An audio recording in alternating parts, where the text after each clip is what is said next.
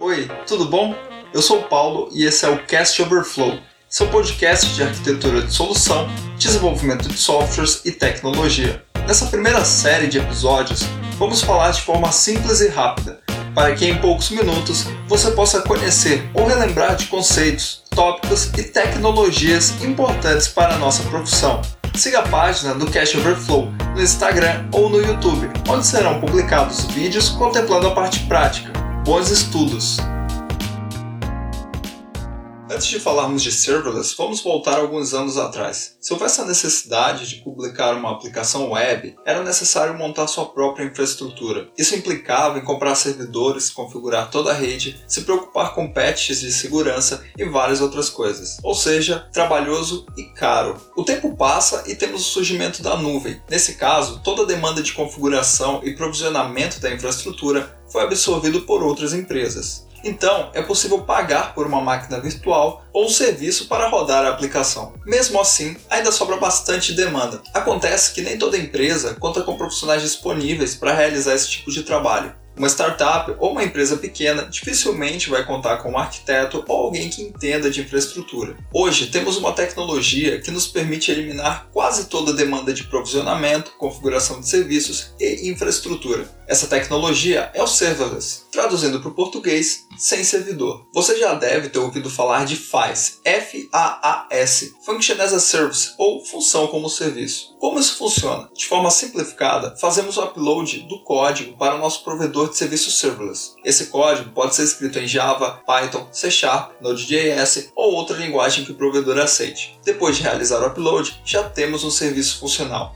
Simples assim. Se estivermos expondo uma API para consumo e houver um pico de acessos, então o serviço será escalado automaticamente. É importante deixar claro que o nome serverless, ou seja, sem servidor, não implica que não exista um servidor. De fato, servidores estão sendo alocados para execução do código, mas não há necessidade de se preocupar como isso vai ocorrer, e essa é uma grande vantagem. Algumas das principais vantagens de utilizar a tecnologia serverless são: nós não precisamos nos preocupar em gerenciar a infraestrutura. E porque não precisamos gerenciar a infraestrutura, acabamos por ter uma utilização mais eficiente dos recursos temos escalabilidade dinâmica e um custo reduzido, pois no geral seremos cobrados apenas pelo tempo de CPU e memória que o código utilizou, o que pode resultar em um custo bem pequeno. Mas muita atenção nesse ponto pois dependendo do volume de acessos, do volume de requisições, o serverless pode ser mais caro que os serviços e métodos tradicionais. Seu provedor serverless certamente vai disponibilizar manuais de como estimar o custo. Temos alguns padrões de tecnologia serverless. Por exemplo,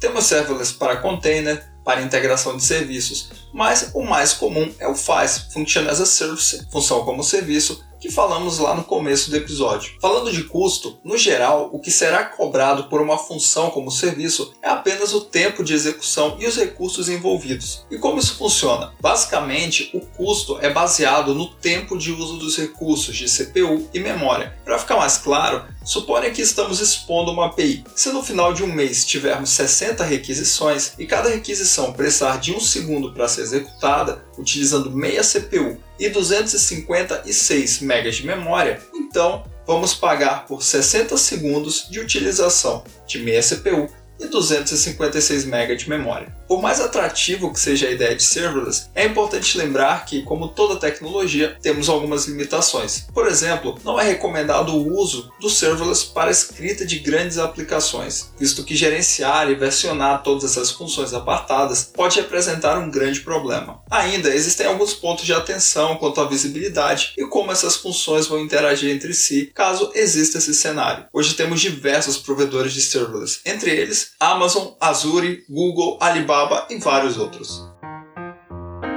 Esse foi mais um episódio do Cash Overflow. Eu espero ter contribuído com você de alguma forma. Lembrando que o aprendizado de toda tecnologia requer várias horas de estudo. Não se esqueça de nos seguir nas redes sociais, Instagram e YouTube. Até a próxima!